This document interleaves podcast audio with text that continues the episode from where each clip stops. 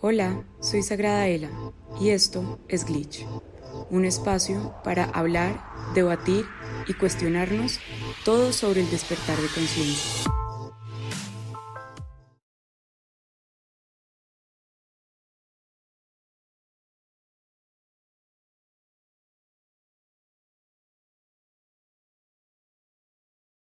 Hola, nuevamente nos vemos por acá en este espacio que me encanta para que hablemos un poco de el despertar de conciencia y la evolución de conciencia en el día a día, que al final es lo que necesitamos, ¿no? Como aprender a integrar todas esas cosas que leemos, que nos hacen sentido, que descubrimos en nuestras meditaciones o en esos espacios, como que nos desconectan de, de la mente humana, eh, racional, que está tan programada y tan metida como en su día a día y en lo que ella misma llama cotidianidad o como rutinas.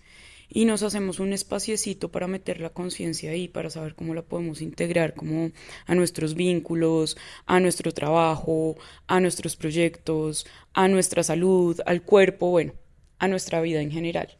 Hoy quiero hablar de un tema que mm, vengo viendo y como interiorizando hace un tiempo y de hecho hice un capítulo que tiene que ver como con, con el conflicto, con permitirnos entrar en conflicto, con, con normalizar un poco el conflicto en el sentido de esa desarmonía que yo percibo dentro de mí con respecto a algo que está fuera de mí.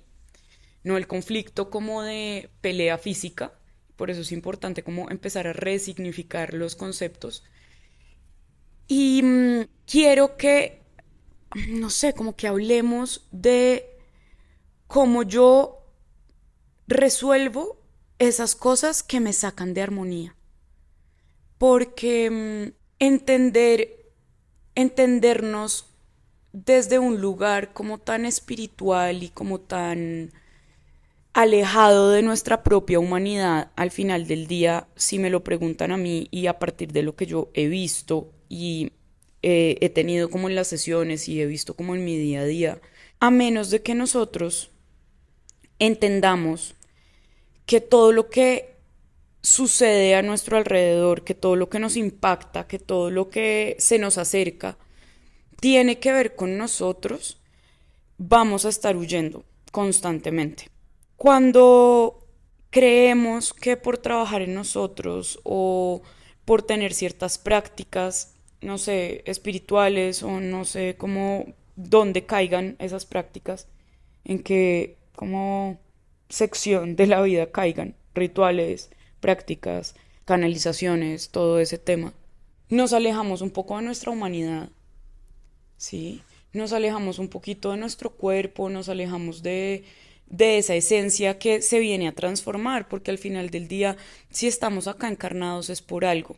Si estamos acá encarnados es porque todavía tenemos trabajo que hacer con nuestra propia humanidad, que todavía tenemos hilos como de dependencia dramática dentro de nosotros, que otros vienen como a evidenciarnos para que nosotros sanemos. ¿Qué estamos haciendo en esta encarnación? O pues en el proceso de encarnación nosotros somos energía, el alma es energía. Y lo que viene a hacer es a buscar estabilizarse, evolucionar de energía inestable a energía mucho más estable. Esa es esos son los caminos de evolución que está buscando el alma. Energía. Esa energía atrae con su vibración, con su frecuencia, con sus pensamientos, con sus acciones, con sus emociones. Eso que le va a permitir evidenciar lo que no puede ver por ella misma, lo que a ella le parece invisible, por sus programaciones sociales, por sus programaciones cuando era niño, por la razón que sea, no logramos ver todas las partes de nosotros. No logramos ver todo eso que ocupa el 90% de nuestro cerebro y que está en nuestro subconsciente. Y creemos y decimos que no, ya nos conocemos y que no, ya sanamos eso y que no, y que en mi infancia no hay nada que ir a ver y yo estoy súper bien. La negación ante todo. La negación ante todo primero del ego y después alimentada por esa falsa espiritualidad o como esa espiritualidad un poco irresponsable que nos pide que vayamos afuera todo el tiempo. Entonces, cuando nosotros entramos en conciencia de quiénes somos como energía, de qué es lo que estamos haciendo acá, de que estamos buscando caminos de evolución, entonces podemos caer en cuenta de que somos nosotros los que necesitamos resolver todo eso que nos saca de armonía. El estado de armonía no es el estado natural del humano, es el estado natural del alma, ¿sí? Y nosotros venimos a esta a este plano, a la encarnación, para que podamos estabilizar todas esas partes energéticas de nuestro ser que requieren ser estabilizadas para seguir evolucionando a niveles de conciencia. Cuando entiendo esto, entonces se hace más fácil entender que estoy en un proceso de aprender a estabilizar mi energía constantemente. ¿Con respecto a qué? Con respecto a todo eso que entra en contacto conmigo. ¿Sí? Y cuando yo hablo de resolver todo eso que me saca de armonía, es que me hago cargo de eso que me saca de armonía. No lo evito, no lo rechazo. ¿Qué pasa cuando yo empiezo a rechazar mis emociones densas, mis emociones dramáticas? La ira, los celos, la frustración, la envidia. Cuando yo los niego, cuando yo los niego dentro de mí, no, eso no pasó, yo no siento eso, a mí no me pasa, yo no me pongo bravo, yo no me molesto con nadie. Estoy rechazando esas partes de mí que vienen a mostrarme lo que me está sacando de armonía. Si yo no veo esas partes, ¿cómo puedo transformarlas? El proceso de encarnación y de cómo el alma se acopla a este cuerpo biológico está perfectamente diseñado y organizado para que esas vivencias, esos maestros, esas personas, esas conversaciones vengan y detonen esas partes inestables que aún tengo dentro de mí. ¿Por qué las tengo? Porque se prende mi sistema de alarma. ¿Sí? Porque mis emociones y mi cuerpo se empiezan a alterar cuando algo sucede, cuando me siento de una u otra forma, cuando interpreto, cuando mi cerebro interpreta la situación como un ataque.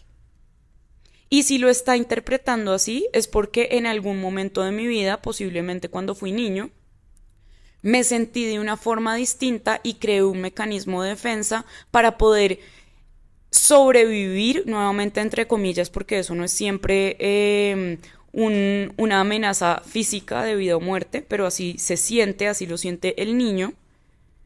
Y creo un mecanismo de defensa porque como soy un niño no tengo en ese momento las herramientas para poder resolver eso, ¿sí? Y lo guardo dentro de mí, lo almaceno dentro de mí, mi cuerpo lo almacena, porque la, la energía que yo no digiero se almacena en mi campo energético.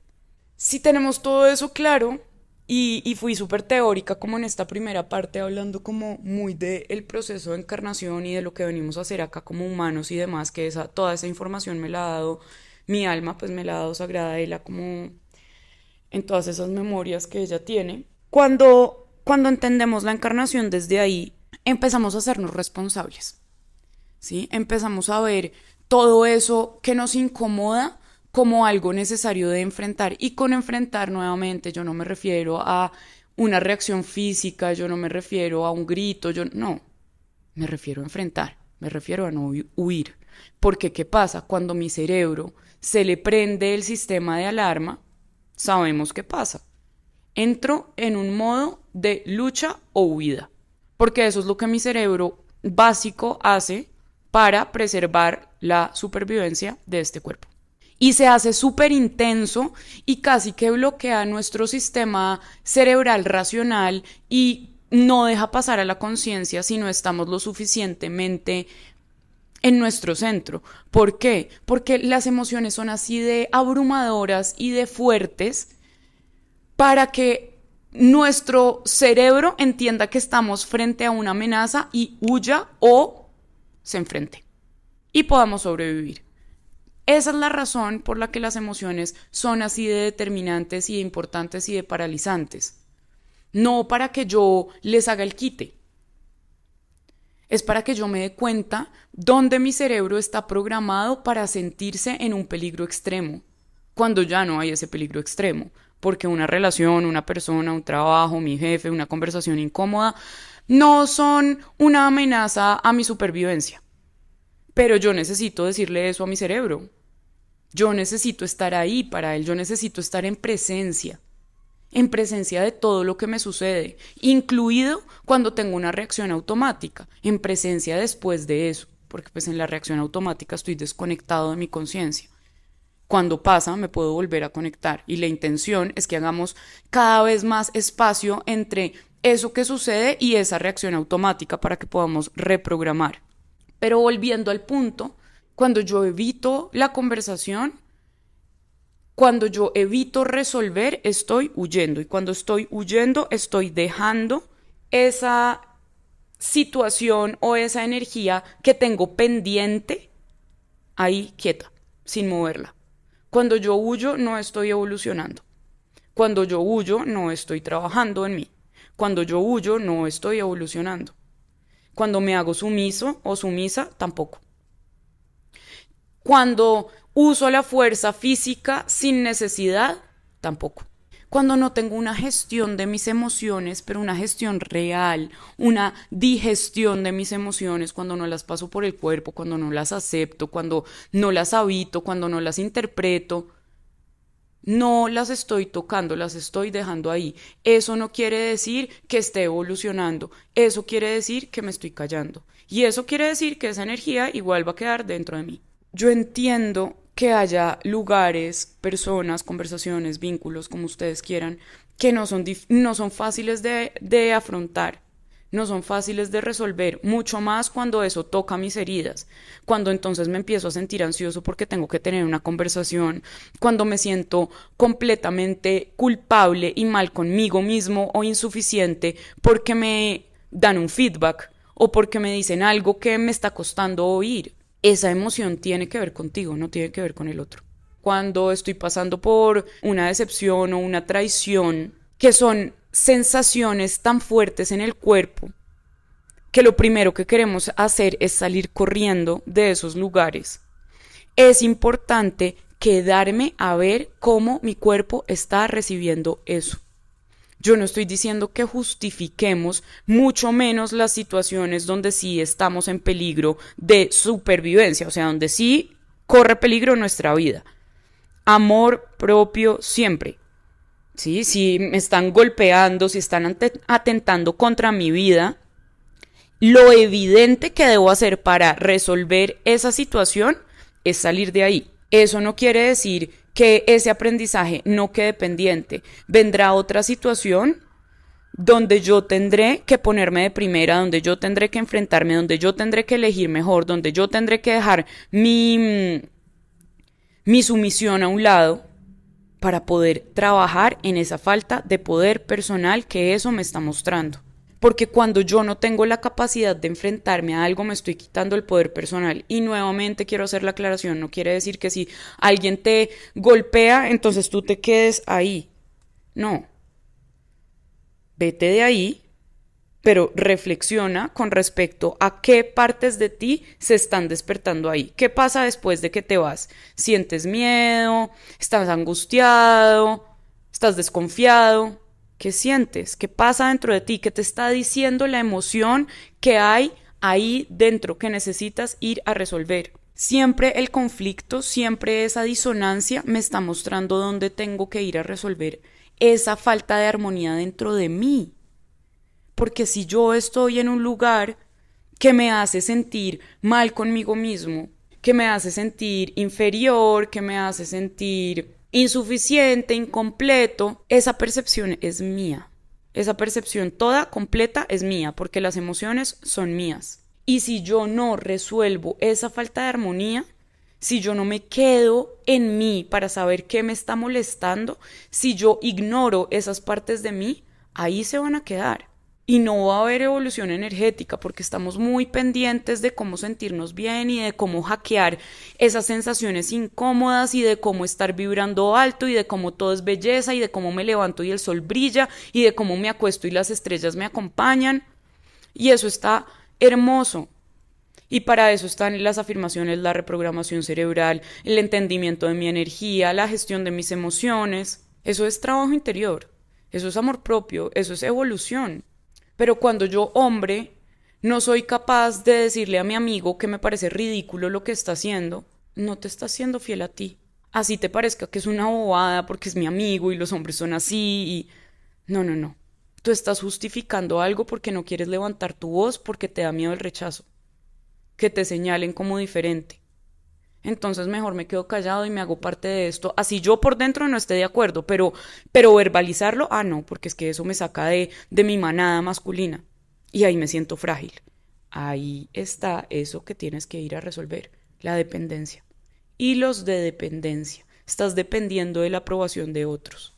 Así digas que no, si tú no eres capaz de levantar tu voz para decir algo, para poner tus necesidades sobre la mesa, para, para darte tu lugar, y eso no quiere decir empujar a otros, eso no, respeto. Porque cuando yo respeto y cuando yo estoy seguro de mí, no tengo por qué pasar por encima de otros. Respeto tu opinión. ¿Es completamente opuesta a la mía? Dale, perfecto, no pasa nada. Igual tengo la mía. Igual no necesito convencerte a ti. Porque tu opinión no valida la mía.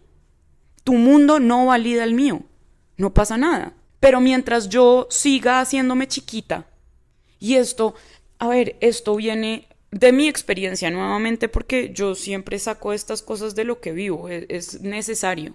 Si no, el conocimiento no se hace sabiduría, se queda como conocimiento si yo no lo paso por mis experiencias.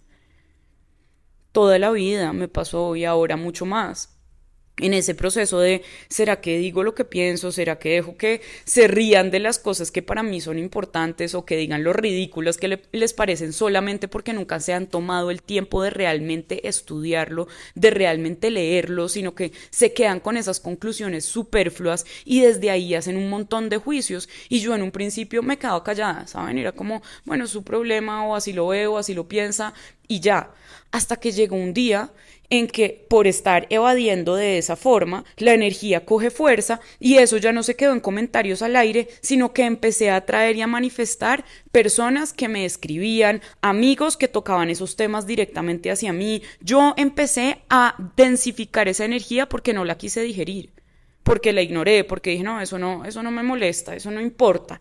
Son ellos, cuando en el fondo obviamente me importaba porque yo no tengo por qué estar sometida a que otros quieran que yo los convenza para validar mi punto.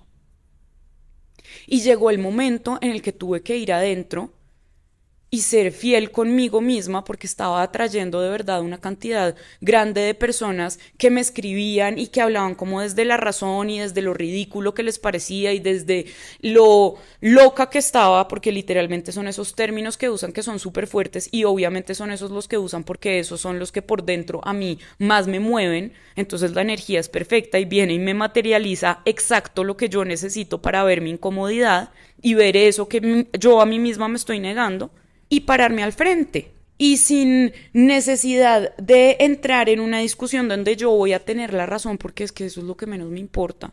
Levanto la voz y digo, no más. Respeto tu punto, pero respeta el mío. Y si no tienes esa capacidad, se acaba ya mismo la conversación. Porque no voy a entregarle energía a una situación donde yo estoy sintiendo que tengo que convencer a algo, a alguien de algo más que ni siquiera está listo para entender. Porque así es. Independiente así yo tengo la razón o no, nuevamente, eso no me importa. No está en la capacidad de sostener una verdad diferente a la suya. Y para eso yo me paro, hablo mi verdad, entiendo que el otro no está de acuerdo, lo respeto y sigo con mi vida. Hacernos cargo, resolver, porque en el momento en el que yo empecé a hacer eso, aunque al principio esas confrontaciones me costaban porque me costaba gestionar la emoción dentro de mí, cada vez se hace más natural, digamos. Cada vez se hace más parte de mí, cada vez lo llevo con más suavidad, cada vez me importa menos, ¿sí? Cada vez puedo responder más y seguir. Muchas veces no respondo porque de verdad no tengo el tiempo y también creo que está bien, pero dejé de huir y me senté a resolver eso que estaban mostrándome otros de mí, porque es que si estaba pasando es porque todavía algo de otras vidas y de cuando era chiquita todavía estaba ahí todavía me estaba moviendo, porque si eso ya no estuviera ahí, no importa cuántas personas me dijeran lo que fuera, no me iba a mover y yo no iba a tener por qué huir. Pero si yo estaba escogiendo huir o la otra forma habría sido enfrentarme de una forma completamente violenta y queriendo cambiar la perspectiva del otro, pero pues en este caso no fue mi reacción automática, porque claro, yo tengo una herida ahí o pues que estoy trabajando desde hace, mejor dicho, todo el tiempo del mundo, de rechazo con respecto a esas cosas que me hacen diferente, digámoslo por decirlo de alguna forma. Todavía dentro de mí habían partes de mí rechazando eso todavía había partes diciendo, tú estás loca, o sea, tú esto te lo estás inventando, tú estás oyéndote. Todavía tenía rezagos de eso dentro de mí. Y esas personas y esas situaciones y esas conversaciones vienen y me lo muestran y me lo sacan. Porque así como vemos personas que estamos catalizando los procesos de otros de forma luminosa, alumbrando un poquito, hay otras personas que son catalizadores de todas nuestras heridas porque así viven ellos en sus heridas, negando sus heridas. Entonces vienes y me confrontas y me muestras que yo también estoy huyendo de las mías. Tal vez de una forma mucho más suave, tal vez no de la misma forma que esa otra persona que se vuelve un espejo para todo el mundo de sus heridas, porque como las está proyectando todo el tiempo, Primero, se hacen evidentes las de esa persona y segundo, empieza a tener vínculos donde solamente refleje eso, ¿sí? Muestre eso termina siendo un maestro de otros que solo está catalizando sus sombras, porque esa persona no está trabajando sus sombras. Y así funciona la energía, por reflejo energético. No es como un espejo, no quiere decir que esas personas que me escribieron sean iguales que yo o yo a ellos, no, nada que ver. Reflejo energético. Su herida de rechazo hacia ellos mismos, de necesitar tener la razón, de sentirse validados por la razón, se reflejaba con mi herida que estaba huyendo. Entonces me tengo que quedar. Y me tengo que quedar también cuando las personas que me aman me dicen cosas que son reales y que me están doliendo. Cuando me dicen, oye, eh, esto no lo estás haciendo tan bien, esto me dolió, esto no me gustó, me estás exigiendo un montón o no me estás poniendo atención o lo que sea, no importa. No importa qué, porque es que siempre estamos creyendo que nosotros le podemos dar validez a lo del otro cuando en realidad lo importante es lo que eso genera en mí en mí. Y cuando yo estoy en mi eje y cuando yo soy autoconsciente, tengo la capacidad de recibir eso y ver qué partes de mí mueve para resolverlo dentro de mí. Y ahí ya no estoy culpando al otro. Y ya los vínculos nos empiezan a cargar de, es que antes nos pasó esto y después nos pasó lo otro. No, vamos resolviendo, vamos evolucionando, vamos aclarando, vamos creciendo. Ese es el punto. Si yo me quedo a ver cuántas veces Pepita me ha dejado de hablar porque y se lo empiezo a sumar en un tablero, la conclusión de eso va a ser, ay, es que Pepita no es buena amiga, entonces yo no quiero amigos así en mi vida, entonces chao. Y no te vuelvo a hablar. ¿Y dónde quedó, perdón, la resolución de eso? Porque ahí igual estás siendo dependiente, dependiente de que tu amiga esté pendiente de ti para que tú te sientas bien. Y yo entiendo que en todos los vínculos hay cosas que queremos, hay cosas que necesitamos, pero por favor, por un momento, sentémonos con nosotros e identifiquemos qué de esas partes realmente son un irrespeto y qué de esas partes son dependencia. Y no solamente dependencia de cuánta atención me da el otro, dependencia también de cómo, qué también el otro me hace sentir. Porque si dependo de qué también mi novio o mi novia me hace sentir conmigo mismo para poder estar con ellos, mm, estoy dependiendo nuevamente. Si dependo de que mi pareja o mis amigos no me digan nada negativo mío para yo sentirme en paz en ese vínculo, estoy dependiendo nuevamente. Una dependencia fuerte porque nadie puede tocarme mi herida de rechazo y la herida de rechazo es esa herida que nos hace sentir que todo es personal, que todo es un ataque, que nadie me puede decir nada, que si me están diciendo algo entonces es que yo soy lo peor, es que soy insuficiente, es que mejor dicho ya me voy de acá si estás corriendo, si estás corriendo es porque hay una marea interior de energía que no te está dejando quedarte, que te está haciendo huir. Es decir, que tu cerebro está creyendo que está al frente de una amenaza. ¿Por qué? Si no hay amenaza fuera de ti, ¿por qué? Y cuando vemos las cosas así, volvemos a nuestro centro, recuperamos nuestro poder personal, nos damos cuenta que el otro no viene a hacernos daño, que el otro no nos hace nada, que son reflejos de nuestras propias heridas y que lo único que nosotros podemos hacer ahí, en vínculo con otro, en relación a nosotros mismos, en una situación, en una conversación, en un trabajo, en un proyecto, en donde sea, es trabajar en nuestra energía, porque igual nuestra energía hace parte de ese vínculo, de ese proyecto, de ese grupo, de lo que sea, y solo con que yo trabaje en mí, ese vínculo energético se transforma. Ahora, eso no quiere decir que, ay, es que si yo cambio, entonces Pepita va a ser mi novio, o Juanito va a volver a mí, o me van a volver a contratar, o me... No.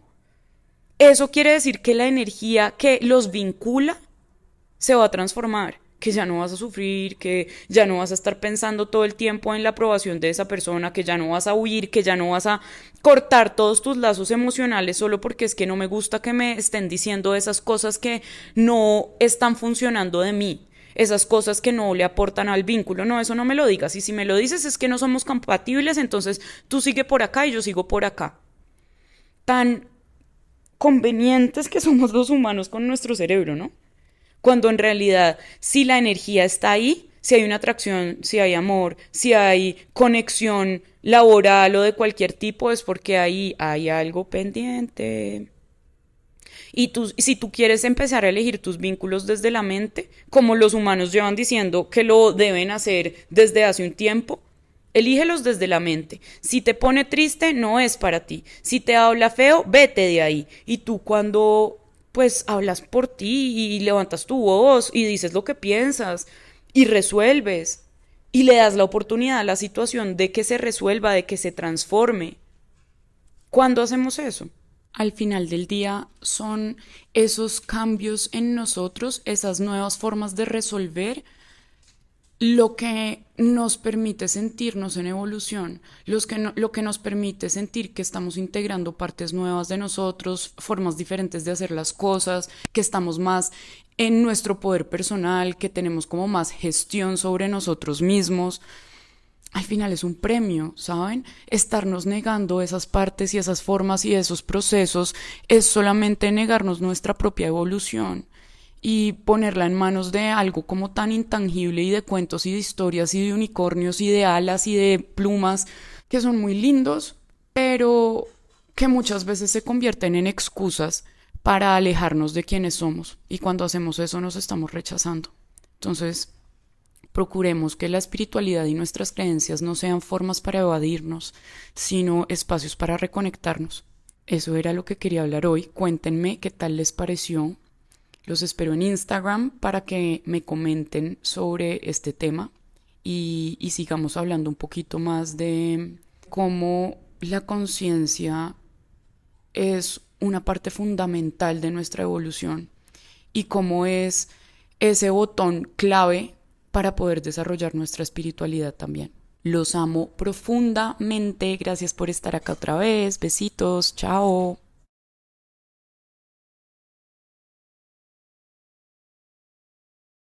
Si te gustó este capítulo, no olvides darle like y compartir. Nos vemos la otra semana aquí en Glitch.